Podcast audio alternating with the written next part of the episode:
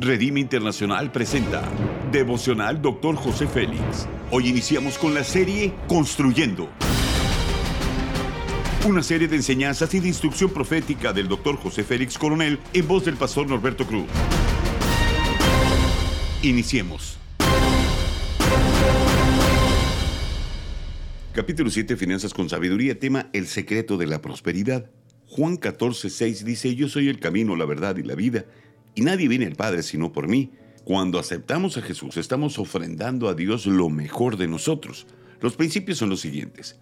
Dios pide que demos nuestra mejor ofrenda, nuestra vida, pero también nos confronta a entregar lo que más amamos. El apóstol Pablo dice que fuimos salvos para que andemos en buenas obras, porque somos hechura suya, creados en Cristo Jesús para hacer buenas obras, las cuales Dios preparó de antemano para que anduviéramos en ellas. Efesios 2.10. Después de la salvación podemos hacer obras excelentes. Toda mezquinidad desaparece y somos generosos.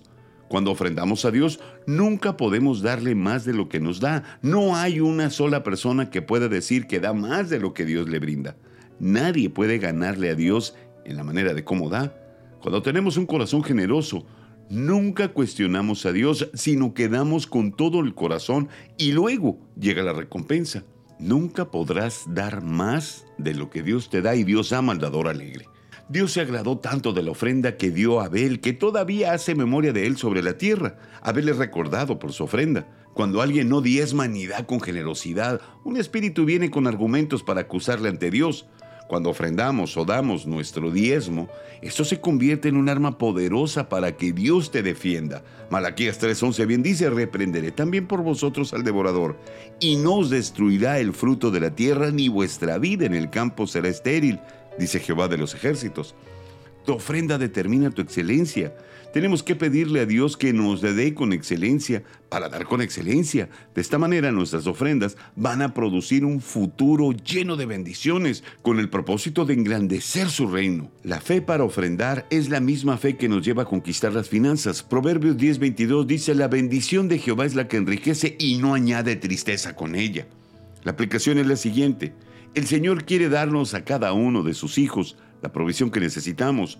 Lo hace de una manera mucho más amplia de lo que nos imaginamos, pues el corazón de Dios es extremadamente generoso. Haz conmigo esa declaración de fe.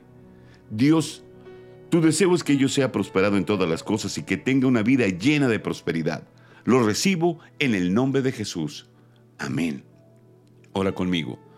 Amado Padre, tú eres la fuente de toda bendición. Confío en ti Sé que mi futuro está en tus manos y no hay nada que me separe de ti.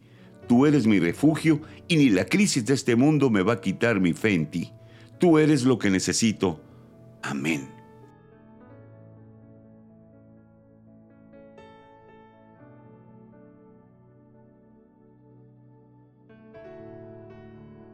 Gracias por habernos escuchado en Devocional Dr. José Félix.